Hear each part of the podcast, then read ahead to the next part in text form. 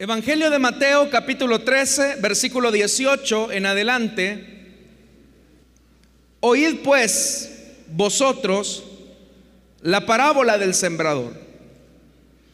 Cuando alguno oye la palabra del reino y no la entiende, viene el malo y arrebata lo que fue sembrado en su corazón. Este es el que fue sembrado junto al camino. Y el que fue sembrado en pedregales, este es el que oye la palabra y al momento la recibe con gozo, pero no tiene raíz en sí, sino que es de corta duración, pues al venir la aflicción o la persecución por causa de la palabra, luego tropieza. El que fue sembrado entre espinos, este es el que oye la palabra, pero el afán de este siglo y el engaño de las riquezas ahogan la palabra y se hace infructuosa. Mas el que fue sembrado en buena tierra, este es el que oye y entiende la palabra y da fruto y produce a ciento, a sesenta y a treinta por uno. Le refirió otra parábola diciendo, el reino de los cielos es semejante a un hombre que sembró buena semilla en su campo. Pero mientras dormían los hombres, vino su enemigo y sembró cizaña entre el trigo y se fue. Y cuando salió la hierba y dio fruto, entonces apareció también la cizaña. Vinieron entonces los siervos del padre de familia y le dijeron, Señor, ¿no sembraste buena semilla en tu campo? ¿De dónde pues tienes cizaña? Él les dijo, un enemigo ha hecho esto. Y los siervos le dijeron, ¿quieres pues que vayamos y la arranquemos? Él les dijo, no, no sea que al arrancar la cizaña arranquéis también con ella el trigo. Dejad crecer juntamente lo uno con lo otro hasta la siega. Y al tiempo de la siega, yo diré a los segadores, recoged primero la cizaña y atadla en manojos para quemarla, pero recoged el trigo en mi granero. Hemos leído un pasaje del Evangelio de Mateo muy conocido porque se nos habla acerca de la parábola del el sembrador y también hemos leído acerca de la parábola del trigo y la cizaña. Estas parábolas, hermanos, tienen en común que la descripción que se hace de ella y los elementos que se utilizan tienen que ver con aspectos agrícolas en la vida de Israel. La economía de Israel se sostenía, hermanos, básicamente por la agricultura, en una buena parte. Y por eso es que Jesús tiene que utilizar estos elementos para dar a entender o explicar cuál es la composición real de la iglesia. El Evangelio de Mateo fue escrito en el año 86, después de la destrucción del templo en Jerusalén, que fue en el año 70. En el año 70 los romanos invaden la capital, Jerusalén, la destruyen, pero no solamente destruyen la ciudad, sino que también destruyen el templo. Y eso obliga a muchos judíos a tener que emigrar del territorio de Israel y comenzar a refugiarse en ciudades circunvecinas. Ese era el caso de los hermanos de la iglesia de Jerusalén. La mayor parte de estudiosos bíblicos concuerdan que los cristianos huyeron de 5 a 8 años antes de la destrucción del templo, porque era algo que ya se veía venir, era inminente la sublevación del pueblo ante las autoridades romanas. Pero lo cierto es, hermanos, que siendo que la iglesia tenía que huir de Jerusalén para evitar la masacre, la destrucción del imperio romano, sobre sus vidas y tratar de protegerse, ahora la composición de la iglesia va a tener que se va a reubicar en las iglesias de corte paulino. Usted sabe que quien más éxito tuvo en la evangelización en el, en el imperio romano fue Pablo. Es decir, Pablo, como él mismo lo dice, ha llenado el Evangelio y no solamente ha llenado el Evangelio a las mayores partes de las ciudades del Imperio Romano, sino que ahora su teología, su pensamiento es muy fuerte. Pero siendo que ahora la iglesia de Jerusalén está emigrando, está huyendo, está en una situación, hermanos, de, de refugio, es decir, salen como refugiados, previendo la guerra que va a venir en el año 70, ahora la iglesia tiene que convivir con los hermanos de la teología o de la iglesia paulina. Y usted sabe que años atrás, los seguidores de Pablo, con los seguidores, vamos a decirlo así, de Santiago, que era el hermano de Jesús, no se llevaban bien. Es decir, había ciertas asperezas entre ellos. Pablo era muy radical con los hermanos de la iglesia de Jerusalén.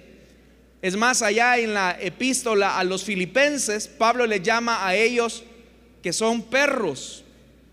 O sea, se está refiriendo Pablo así a los hermanos de la iglesia de Jerusalén. Así los está tratando, de perros, mutiladores del cuerpo, les dice. ¿Por qué? Porque ellos creían que para ser salvo era necesario sí creer en Jesús, pero seguir manteniendo las obras de la ley. Y entre ellos la circuncisión. Y usted sabe que Pablo era férreo, opositor a mezclar las obras de la ley con la gracia. El problema es que ahora la iglesia de Jerusalén, es decir, los que han seguido la línea de Santiago, tienen que convivir con los hermanos de las iglesias paulinas. Cuando uno piensa, hermanos, en la iglesia primitiva, casi siempre tiende a relacionar que la iglesia era muy unida, no habían situaciones de discordia, de conflicto, pero cuando uno lee los evangelios, cuando uno lee los escritos, las cartas del Nuevo Testamento, uno se da cuenta que en la iglesia habían tensiones como las hay ahora. Hay diferentes puntos de vista teológicos, tan opuestos como este que le estoy mencionando. Pero ahora, hermanos, los que han huido evitando la guerra, como ya lo dije, se están ubicando en las iglesias de Pablo y ya no se podían ver como como enemigos. Ya no se podían ver, hermanos, como personas rivales, o, como hermanos que estaban disputando puntos doctrinales o teológicos diferentes. Pero esa composición tenía un peligro. Y el peligro es que en la nueva composición de la iglesia, es decir, donde hay judíos y donde hay gentiles, todos compartiendo una misma fe, se pudiera dar el peligro de que gente llamándose cristianos o llamándose seguidores de Jesús, se infiltraran e hicieran pervertir el fruto de la iglesia. Y por eso es que los escritores de Mateo colocan estas enseñanzas de Jesús para describir el enorme peligro que se corre cuando la iglesia tiene que adaptarse a las nuevas circunstancias que le corresponden vivir. Aquí hay un punto, hermanos, donde tenemos que colocar una base fundamental. En primer lugar, hay que decir que Dios no cambia, Él es el mismo. Y Dios no cambia porque Él es perfecto, porque Él es santo, por eso no cambia. Pero nosotros, como cristianos, somos lo opuesto. Dios nos pide que cambiemos porque somos imperfectos. Vea, ese es un, elemento fundamental en la vida cristiana. Dios no cambia porque es perfecto. Usted y yo debemos de cambiar porque somos imperfectos. Pero el problema es cuando esos cambios, lejos de alimentar nuestro crecimiento espiritual, cuando lejos de estimular nuestra fe, lo que hacen es destruirla. Y hoy vivimos, hermanos, en un mundo donde la iglesia se encuentra amenazada por los cambios. Porque las iglesias, hermanos y hermanas, porque están compuestas por seres humanos imperfectos, deben de aprender a cambiar, deben de cambiar. Uno no puede mantener conceptos que hace 30, 50 años atrás uno los consideraba como elementos fundamentales de la fe y que no lo son, obviamente. Usted sabe que hace años atrás se decía que la radio, por ejemplo, era un invento, un invento, del diablo, era un invento satánico. Y las iglesias lo que hacían era no utilizar la radio porque creían que la radio era un invento satánico porque solamente se escuchaba la voz y como toda la programación de las radios hace 50 años era en vivo, entonces las iglesias sentían que eso era del diablo, era diabólico y por lo tanto la iglesia no debía de utilizar los medios de comunicación. Pero obviamente la iglesia entendió tarde, pero entendió al fin y al cabo que la radio era un instrumento útil para la evangelización. De tal manera que hoy usted sabe que las iglesias tratan la manera de utilizar los medios de comunicación como una herramienta evangelizadora. Nosotros como iglesia tenemos nuestros medios de comunicación. Pero la iglesia tuvo que cambiar. Ahora, Dios nos pide que vayamos cambiando. Ya lo dije, porque somos imperfectos. El problema que se puede producir con los cambios es cuando esos cambios, lejos de alimentar nuestra experiencia cristiana, nuestra fe en el Señor, lo que hacen es destruirla. Y por eso es que Jesús se tiene que, tiene que explicarles a ellos cuándo esos cambios no producen la consistencia necesaria para mantenerse firme en la enseñanza de Jesús. Por eso es que Jesús comienza diciendo en el versículo 18 que leímos del capítulo 13, y él comienza a explicar la parábola del sembrador. Dice la palabra en el verso 18, oíd pues vosotros la parábola del sembrador. Cuando alguno oye la palabra del reino y no la entiende, vea, Jesús está señalando el hecho de escuchar la palabra y no entenderla. Pero cuando habla del entendimiento, está hablando, hermanos y hermanas, de la revelación de Dios. Porque no se está refiriendo a un conocimiento, hermanos, donde acumulemos, como le repito, contenidos que nos ayuden a entender de qué se trata la fe. Porque alguien puede entender, por ejemplo, que Jesús vino hace dos mil años, trajo un mensaje que transformó la sociedad de Israel. Eso cualquiera lo entiende. Pero de eso a comprender que esa palabra tiene la vida de transformar al hombre, eso no es de cualquiera. Se necesita que ese conocimiento, que ese mensaje que se oye, sea, hermanos y hermanas, capaz de transformar la vida al punto de entender la revelación de Dios. Y por eso es que Jesús dice que cuando alguien escucha la palabra del reino y no la entiende, como no la entiende, como no le es revelado el conocimiento de la verdad, vea lo que ocurre. Viene el malo, refiriéndose al enemigo, y arrebata lo que fue sembrado en su corazón. Este es el que fue sembrado junto al camino, dice Jesús. Entonces vea, el peligro que se tiene de solamente acumular conocimiento sin que ese conocimiento y sin que esa revelación genere los cambios y las transformaciones, la persona se expone a una área espiritual bastante peligrosa. ¿Y por qué se expone a una área espiritual bastante peligrosa? Porque como no entiende la revelación de Dios, viene el enemigo y la poca palabra que este hombre ha recibido, viene el enemigo y se la arranca. Porque como solamente acumuló el conocimiento en su conciencia, en su mente, en su intelecto, pero ese conocimiento no bajó al corazón, viene el enemigo y lo que hace es arrancar la palabra. Y ese es el peligro que tenemos nosotros como padres de familia cuando hemos traído desde pequeñitos a nuestros niños a la iglesia. Ellos saben quién es Jesús. Ellos saben que Jesús murió por ellos en la cruz del Calvario. Ellos saben que un día Jesús va a venir. Pero si esos conocimientos no son capaces de transformar su vida, su corazón, su entendimiento, vendrá el enemigo y lo que va a hacer es arrebatar la palabra que ha sido sembrada, como dice Jesús, la va a arrebatar. Entonces, ¿qué ocurre? ¿O qué va a ocurrir? Que alguien que ha crecido con la Biblia, con la iglesia, con la vida del servicio a Dios, pero no ha tenido una experiencia de transformación, llegará un momento en que esa persona va a reflexionar para sí y va a cambiar. Ahí es donde yo le, explico que los cambios ahí se vuelven nocivos. Y va a comenzar a cambiar y decir, ¿por qué mi papá o por qué mi mamá me llevaba a la iglesia cuando era pequeño? ¿Por qué era necesario ir a la iglesia?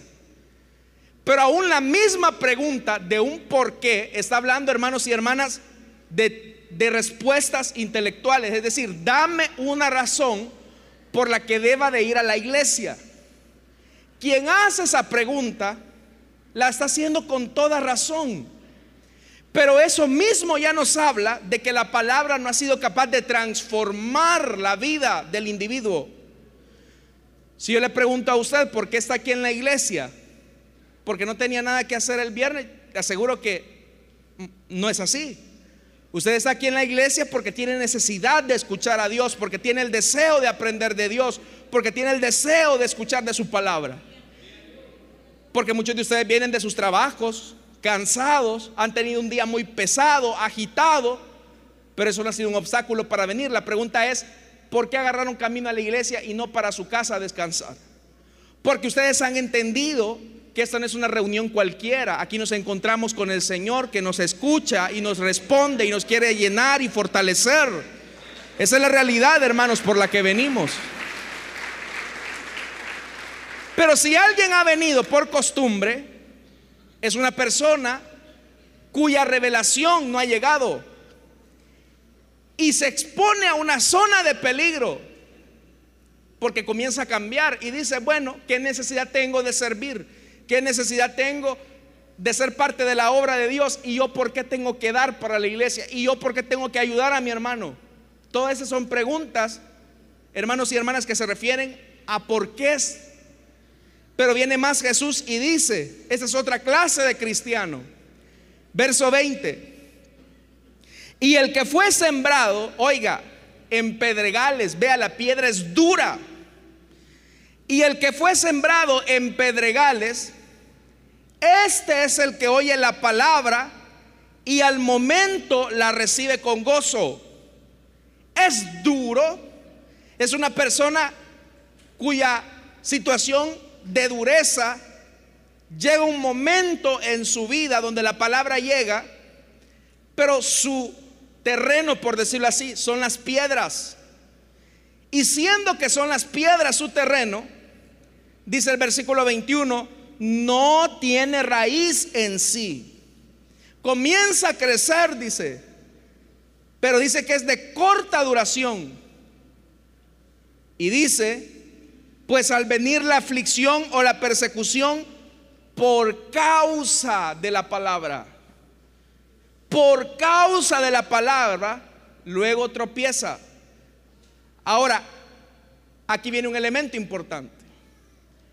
¿Qué es lo que causa aflicción? ¿Qué es lo que causa persecución, como dice Jesús? ¿Qué es lo que lo causa? La palabra, correcto. Es la palabra la que genera persecución, es la palabra la que genera aflicción. ¿Por qué? Porque la palabra nos exige y nos demanda a nosotros elementos de fe que definen nuestra identidad con Cristo. Y a eso se le llama convicciones. cuando viene alguien que tiene que defender su fe, y no estoy hablando, hermanos, de ponerse a discutir con el ateo o con el católico romano o con el testigo de Jehová. Estoy hablando de defender la fe con sus convicciones en la vida práctica, con su estilo de vida. Eso le genera aflicción, eso le genera persecución. Pero el que tiene raíces no tan profundas es una persona que va a decir, ¿y yo para qué me voy a complicar? ¿Y yo para qué voy a tener problemas? Si yo puedo llevar mi vida, ser un poquito cristiano de domingo y un poquito mundano entre semanas. En mi trabajo nadie se da cuenta que soy creyente. En mi trabajo yo sigo la corriente del grupo. Amor y paz forever, dice alguien por ahí. Pero en la iglesia, aleluya, siervo, gloria a Dios, varón. Dios le bendiga, hermano. Hasta la carita, ¿verdad? son como los que dicen así como camaleones, ¿verdad? Cambian de color dependiendo, dependiendo de las circunstancias. Pero esos también, dice Jesús, cuando viene la persecución, cuando llega el momento en que hay que definirse, cuando llega el momento en el que hay que tomar una postura, y que se sabe que al tomar esa postura lo que va a provocar es el desprecio, es el rechazo, eso dice Jesús, que tropiezan. ¿Y sabe por qué tropiezan? Porque ellos creían que la palabra siempre les iba a hacer sentir bien. Ellos creían que esto de estar en el Evangelio era de tener una vida tranquila, sosegada, sin problemas, sin complicaciones. Pero cuando se dan cuenta que el Evangelio exige que nosotros demostremos nuestras convicciones y hacerle frente a aquellos que incluso se oponen a nosotros, mejor deciden irse y la palabra les genera tropiezo y se van. Pero de esos también hay en la iglesia, es lo que Jesús está diciendo, porque recuerde, el texto quiere demostrar cuál es la composición de la iglesia. Entonces los primeros hermanos y hermanas son los que a quienes no se les revela la palabra de Dios, pero están en la iglesia.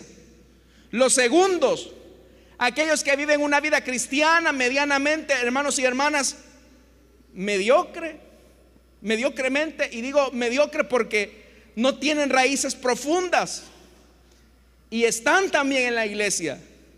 Pero dice más el versículo 22, el que fue sembrado, oiga, entre espinos, este es el que oye la palabra, pero el afán de este siglo y el engaño de las riquezas.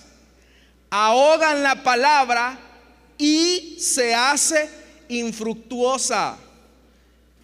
El tercer grupo de personas que también está en una congregación son los estériles. Pero son estériles porque dice la escritura, están sembrados entre espinos. Es decir, su vida es una vida muy espinosa. Pero ¿por qué son espinosos? Son espinosos porque siempre están afanados con los valores y las costumbres de este mundo. Y no estoy hablando, hermanos, que sean creyentes hipócritas. Son personas que tienen los afanes normales de la vida, como dice aquí la Biblia, los afanes de este siglo. Por eso es que dice el versículo 22 en la NBI. Vea lo que dice, cómo lo traduce. El que recibió la semilla que cayó entre espinos es el que oye la palabra, pero las preocupaciones de esta vida. ¿Y quién de nosotros no tiene preocupaciones en el día a día? ¿Quién de nosotros no tiene preocupaciones sobre circunstancias familiares, económicas? ¿Quién de nosotros no tiene preocupaciones, hermanos, que constantemente nos exigen y nos demandan una respuesta. ¿Es que acaso Jesús está diciendo que no tengamos preocupaciones, que seamos descuidados al punto de decir, bueno, ¿y a mí qué me importa lo que me ocurra si mañana tengo para comer o no tengo para comer? Si mañana me muero o no me muero. Jesús nos está refiriendo a eso. Porque todos tenemos preocupaciones, nos preocupamos. El problema de esta clase de cristianos que preocupados por los afanes de la vida es cuando entienden o cuando comprenden que la preocupación lo es todo y lo único determinante en el día a día. Lo más importante es trabajar para pagar, lo más importante es afanarnos para lograr hacerse de algo, es que si no nadie sale adelante y son capaces de sacrificar aquellas cosas que Dios les pide. Hagamos una relación. ¿Cuántas horas tiene el día? 24 horas, exacto. De esas 24 horas, ¿cuánto tiempo pensamos y meditamos en Dios? ¿Y cuánto tiempo le dedica usted a las preocupaciones de la vida? Si usted continuamente está pensando en lo que va a hacer mañana, que tiene que resolver estas cosas, que tiene que hacer aquello, que tiene que ir a pagar al banco, que tiene que hacer lo otro, que tiene que resolver este problema en la escuela, pero en su pensamiento, en su mente no existe Dios, no está Dios, no figura Dios, eso implica que su vida está rodeada de espinos y los espinos están ahogando su fe al punto de convertirla en una fe estéril que no va a producir el fruto que se necesita para permanecer en el Señor. Porque hermanos, pongamos el caso opuesto. ¿Quién es aquel que no tiene espinos? Que es cierto que tiene preocupaciones, pero su vida no gira alrededor de las preocupaciones. Pero va más allá. Vea que Jesús relaciona el tema de la preocupación con el elemento de las riquezas. Porque dice el versículo 22 aquellos que están con el afán de este siglo, dice, y el engaño de las riquezas. El engaño de las riquezas. ¿Y en qué consiste el engaño de la riqueza? El engaño de la riqueza es el engaño de la inconformidad. Es el engaño de la insatisfacción. Es el engaño del consumismo. Es el engaño de creer que para ser feliz necesito lo último que ha salido.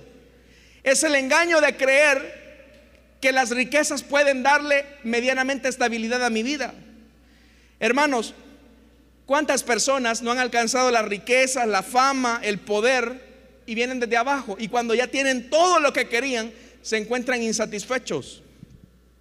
Y el que se encuentra insatisfecho es porque ha caído en el engaño de la riqueza en el engaño de creer que la riqueza puede suplir todas sus necesidades.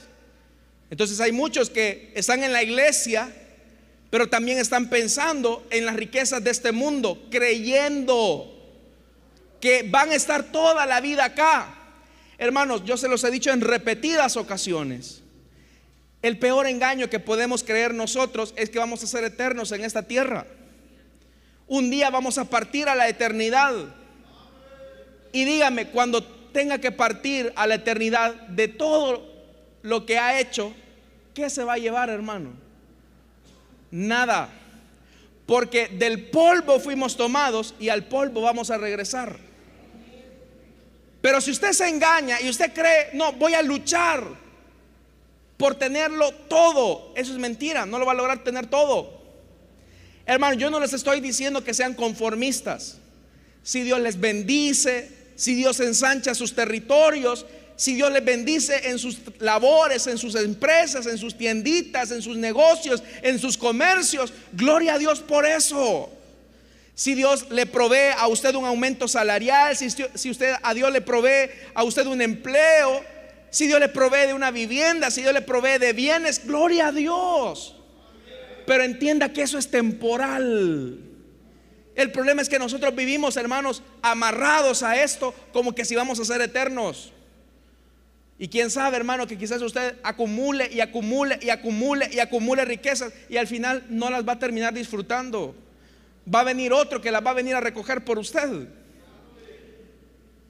Pero ¿por qué ocurre eso? Porque caemos en el engaño de las riquezas. Si para ustedes, hermanos, lo más importante es tener el teléfono de última generación. Si para ustedes lo más importante, hermanos y hermanas, es gastar el dinero en cosas innecesarias, déjenme decirle que han sustituido a Jesús y han puesto a Mamón en el centro. Pero no se puede servir a dos señores. Porque Mamón continuamente le va a decir a usted, te puedo dar más, te puedo dar más, te puedo dar más, pero dedícate, dedícate, dedícate. ¿Y cuándo me va a quedar tiempo para dedicarme al Señor?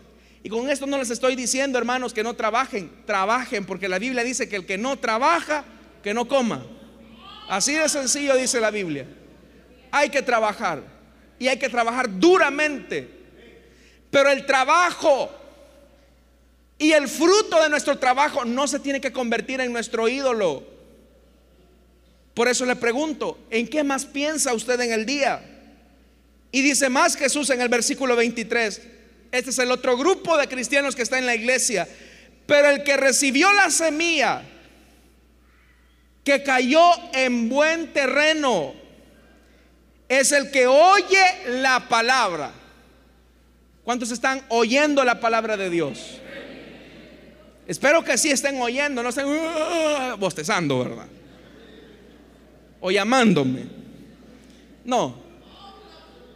El que oye la palabra, dice Jesús, y la entiende. Pero la entiende no por conocimientos humanos, la entiende porque el Espíritu Santo sabe que esa palabra no es palabra humana, es palabra de Dios. Dice, el que la oye y la entiende. Oiga, este, dice Jesús, este sí produce una cosecha al 30, al 60 y hasta el ciento por uno. El que la oye, la entiende. Esa es, esa es la combinación. Lo importante es escuchar la palabra y permitir que el Espíritu Santo penetre con su conocimiento, con su palabra, con su verdad y esta pueda producir el fruto. Y esa es la clave. La clave, hermanos y hermanas, está en escuchar la palabra y dejarnos guiar por el Espíritu Santo para entenderla. Pero también Jesús dijo algo importante, que no solamente estos están sembrados ahí. Jesús les refirió otra palabra y aquí viene lo más peligroso, versos 24. Jesús les contó otra parábola. El reino de los cielos es como un hombre que sembró buena semilla en su campo. La palabra de Dios es la buena semilla. La palabra de Dios, hermanos, es la buena semilla que está siendo sembrada en nuestros corazones y eso solamente Dios lo hace. Verso 25. Pero mientras todos dormían, llegó su enemigo, el enemigo del dueño de ese terreno, que es la iglesia. Oiga, esto no es propiedad mía, ni de ningún pastor, ni de ningún hombre. Esto le pertenece al Señor. Esto le pertenece al Señor, hermanos y hermanas. Pero el diablo tiene saña contra el dueño de esto, que es el Señor. Y ese es Satanás. Pero vea, dice la Biblia claramente que mientras todos dormían, llegó el enemigo. O sea que el diablo sí se mete aquí, hermano. Claro que sí. El diablo no crea que anda perdiendo el tiempo en los prostíbulos, en los antros, en las cantinas, donde los narcotraficantes. ¿Y para qué se va a meter ahí el diablo si ya los tiene ganados?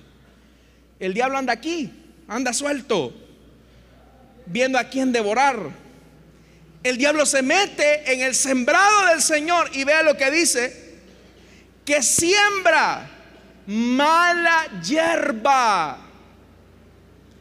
Él siembra mala hierba. Y uno se podría preguntar, ¿y por qué Dios lo permite? Porque Dios permite que el enemigo se meta en la iglesia. La razón de por qué el Señor permite que Satanás llegue a las iglesias es precisamente para distinguir quién es mala hierba y quién es verdaderamente trigo que sembró mi Padre, como dijo Jesús.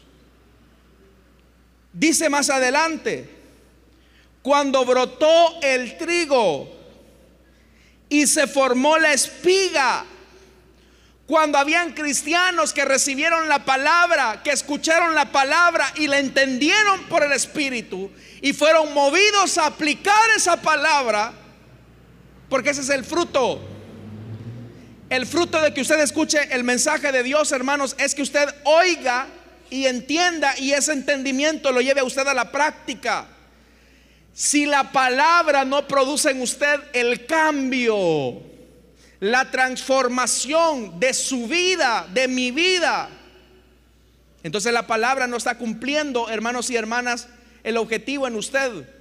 Porque usted quizás es o pedregal o está entre espinos y eso no o está sembrado en el camino porque la semilla es buena, la palabra de Dios es buena.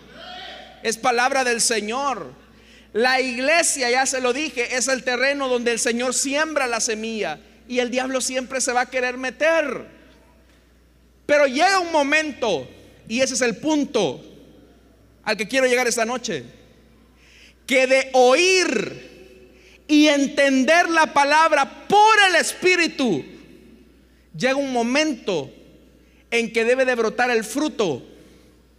Le pregunto a usted esa noche, ¿Hace cuánto que produció última vez su fruto?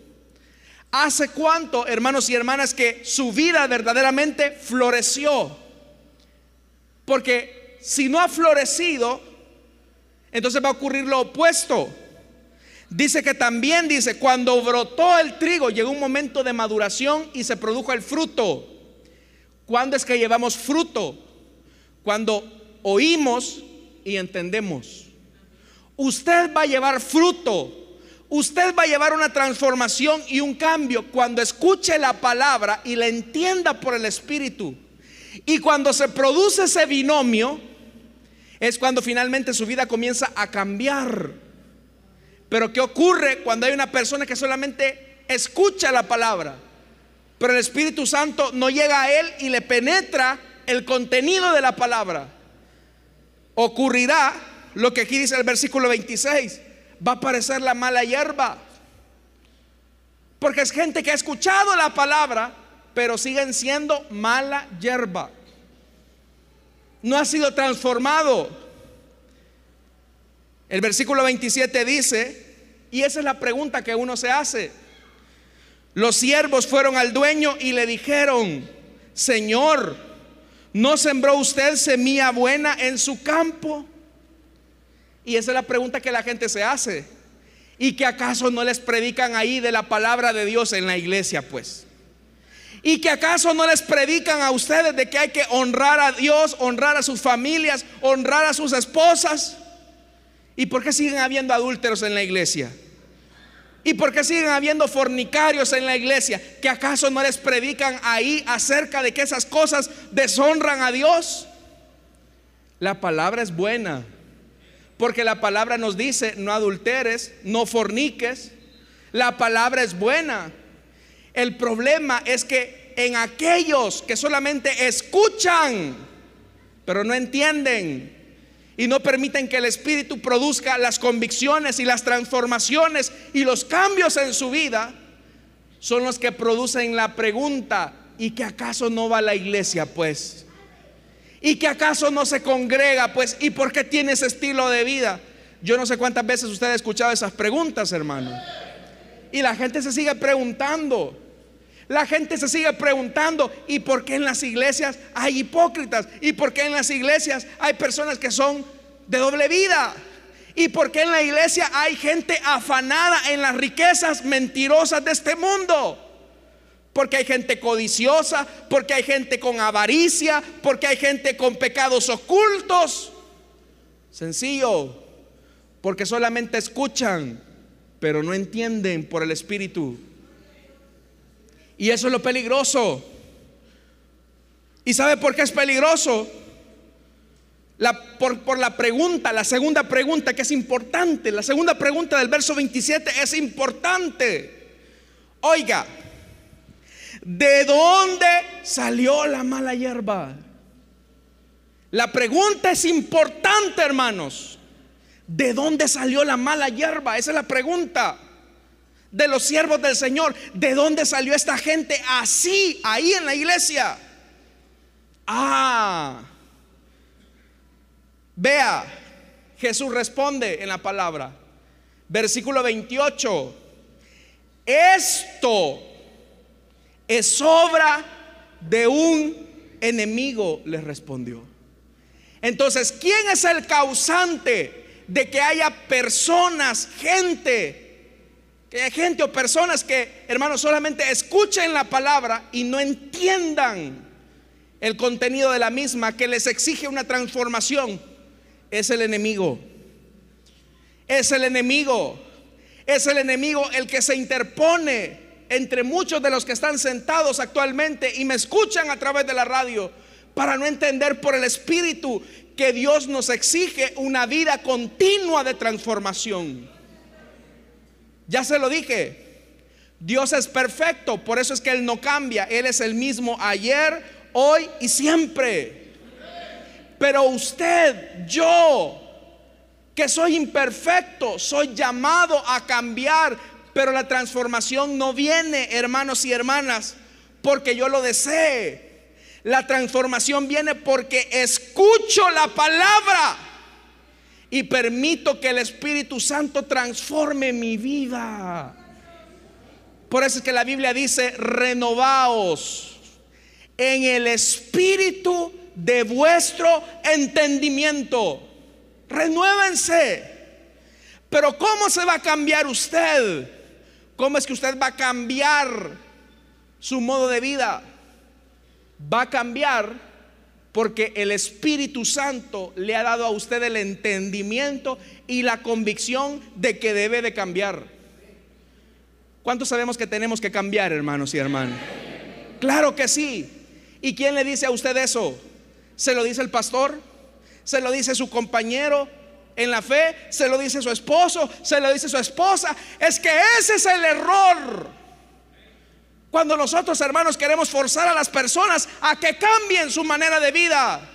Usted y yo no podemos cambiar a nadie. El único que puede cambiar la vida es el Señor Jesucristo por medio de su Espíritu Santo.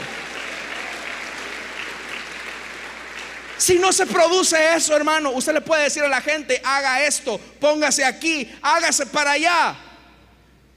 Y va a adornar a la hierba, haciéndola creer que es trigo cuando no lo es. Porque hay cristianos, hermanos y hermanas, que tienen esa vida doble. ¿Por qué? Porque solamente escuchan, escuchan, escuchan y no permiten que el Espíritu genere las transformaciones. Y vea, le preguntaron los siervos la pregunta que nosotros nos hacemos. ¿Quiere usted que vayamos a arrancarla? Esos malos ejemplos, la mala hierba que existe en la iglesia, Señor, la arrancamos, la echamos. A veces indigna los malos testimonios en las iglesias. Indigna tanto gente que se dice ser creyente y quizás hasta privilegios tienen y tienen una vida inmoral. Y uno desearía, hermanos y hermanas, poder arrancarlas y decir, mire, si usted sigue en esa vida de hipocresía, dañando y manchando el Evangelio, la causa de Cristo, mejor no venga. Pero esa no es una tarea que nos competa a nosotros. ¿Sabe por qué? Porque la iglesia no es patrimonio del pastor ni de ningún hermano, aunque tenga 20, 25 años de estar acá. La iglesia sigue siendo del Señor. Él es el Señor y el Señor como dueño de la obra dice, no, no, no sea que al arrancar la mala hierba, arranquen con ella el trigo. Si ustedes tratan la manera de santificar la iglesia, de transformarla por sus propios medios, por mecanismos humanos, pueden pasarse llevando el trigo. No es una tarea que les competa a ustedes. Y vea, Jesús va más allá y dice, dejen que crezca juntos. Es el Señor el que está permitiendo ¿El Señor es consciente que hay malos testimonios en las iglesias? Claro que sí. ¿Y el Señor lo permite? Claro que sí. Él mismo lo dice. Dejan que crezcan juntos. Déjenlos. Dejen que crezca lo que aparentemente es mala hierba. Pero quizás no es mala hierba, es trigo. Pero dejen también que crezca lo que aparentemente es trigo, pero es mala hierba. Y dice Jesús más adelante, dejen que crezcan juntos hasta la cosecha. Y ahí viene el elemento importante. ¿Qué es la cosecha? ¿Qué es cosechar, hermanos y hermanas? Es ir a traer el fruto. Por ejemplo, estamos en la cosecha de mangos ahorita, ¿verdad? Usted sabe que el árbol de mango está ahí todo el año con hojas. Y alguien diría, ese es palo de mango. Sí, ese es palo de mango. Pero yo no le veo ni un mango. Pues sí, si es julio, agosto quizás, donde no hay mango. Pero ya cuando se va acercando estos meses, el arbolito comienza a echar los frutos pequeños. Entonces, hermanos y hermanas, el Señor está diciendo que llegará un momento donde se va a quitar el trigo y la cizaña, pero lo va a hacer Él. Entonces, ¿qué va a ser la diferencia entre el trigo y la cizaña? Su fruto. Su fruto. El fruto de que verdaderamente usted atestigua. El fruto que verdaderamente usted testifica de que ha escuchado la palabra y ha permitido que el Espíritu Santo genere en usted la transformación. Eso va a producir fruto. Inevitablemente, oiga, el que más usted le permita al Señor instruirlo por la palabra y permitir que el Espíritu Santo transforme su vida, inevitablemente eso va a terminar en un fruto. Pero también la mala hierba va a seguir creciendo. Pero la característica de la mala hierba, ¿sabe cuál es? Que no lleva fruto. La mala hierba no lleva fruto, el trigo sí. Porque la mala hierba solamente oye la palabra, pero no permite que el Espíritu Santo genere en él la convicción de una verdadera transformación. Hermano, yo le pregunto, si esta noche el Señor viniera a buscar fruto entre nosotros, ¿lo hallaría? Si el Señor viniera esta noche a buscar fruto en su trabajo, en sus relaciones familiares, con su esposa, con sus hijos, en el servicio de la obra de Dios, en su vida devocional, ¿encontraría fruto? ¿O no llevaría nada? Si usted ya lleva, hermanos y hermanas, más de un año, tres años, y sigue teniendo el mismo carácter diabólico, de los mil demonios. Yo así soy, ¿y qué? Sí, usted así es, ¿y qué? Porque es mala hierba. Pero Jesús dijo, aprendan de mí que soy manso y humilde de corazón. Si alguien tiene problema con el mal carácter y sigue manteniendo ese mal carácter, es porque peligroso no sea trigo, sino que sea mala hierba. Si hay alguien que todavía dice, ay, es que a mí me cuesta dejar a mi amante, mi esposa no se ha dado cuenta, los hermanos no se han dado cuenta.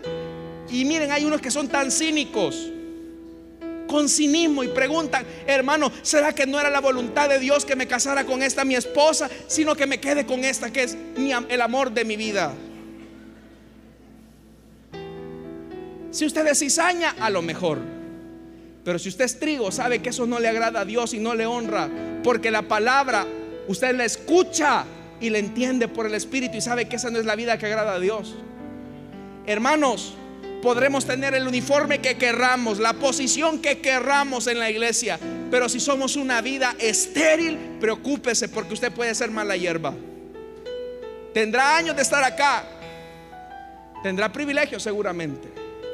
Señor, en tu nombre echábamos fuera a los demonios. En tu nombre sanábamos a los enfermos. Y Jesús les dijo, les voy a dar una placa de reconocimiento por todo lo que hicieron. ¿Qué les dijo Jesús? Apartaos de mí. Y vea lo que dice, hacedores de maldad.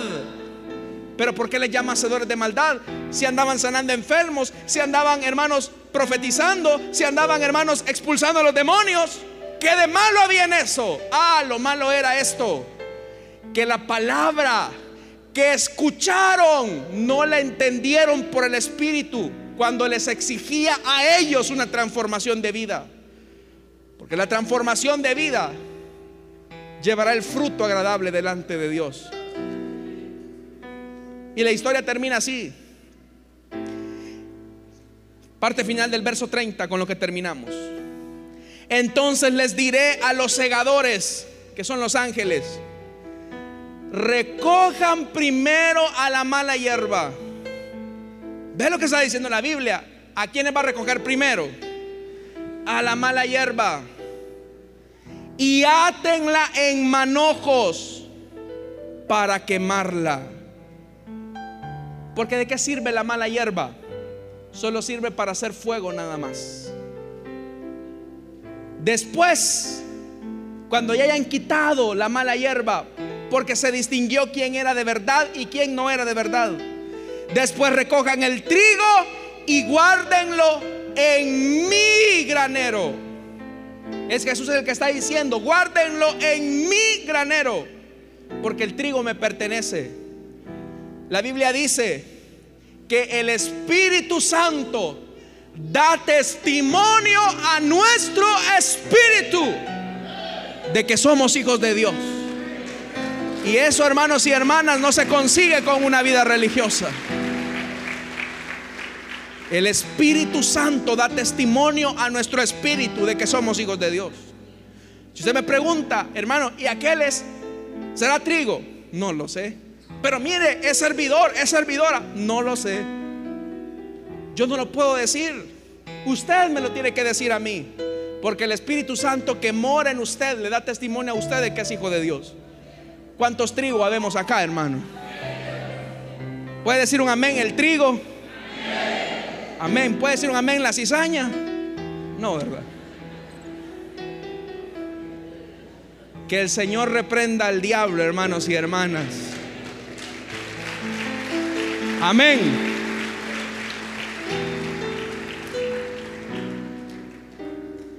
Por sus frutos los conoceréis.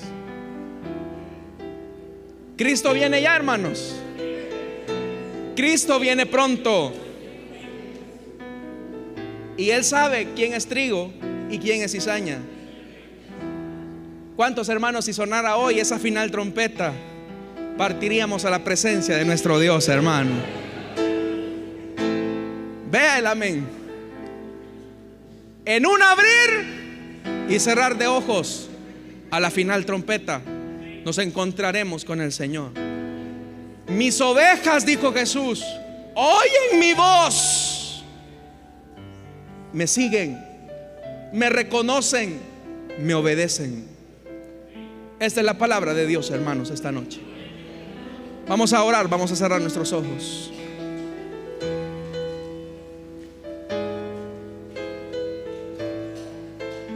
Si hay alguien que desea entregarle su vida a Cristo, que no tiene seguridad de que sea trigo. La Biblia dice, planta que no sembró mi padre será desarraigada. Yo no le puedo decir si usted es trigo o no. Eso es algo que solamente el Espíritu Santo le puede permitir a usted. Y aún así usted tenga años de estar aquí en la iglesia. El Espíritu Santo le exige a usted cambio. El Espíritu Santo le pide a usted fruto. El Espíritu Santo le pide a usted transformación. Y si usted sabe que no le ha dado, hoy es el tiempo para dedicarle su vida a Jesús. ¿Hay alguien que desea entregarle su vida a Cristo o desea reconciliarse? Póngase de pie. Si usted desea hacer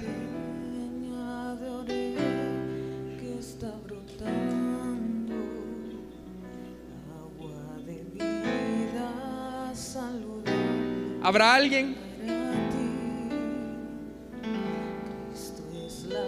¿Habrá alguien que desea reconciliarse?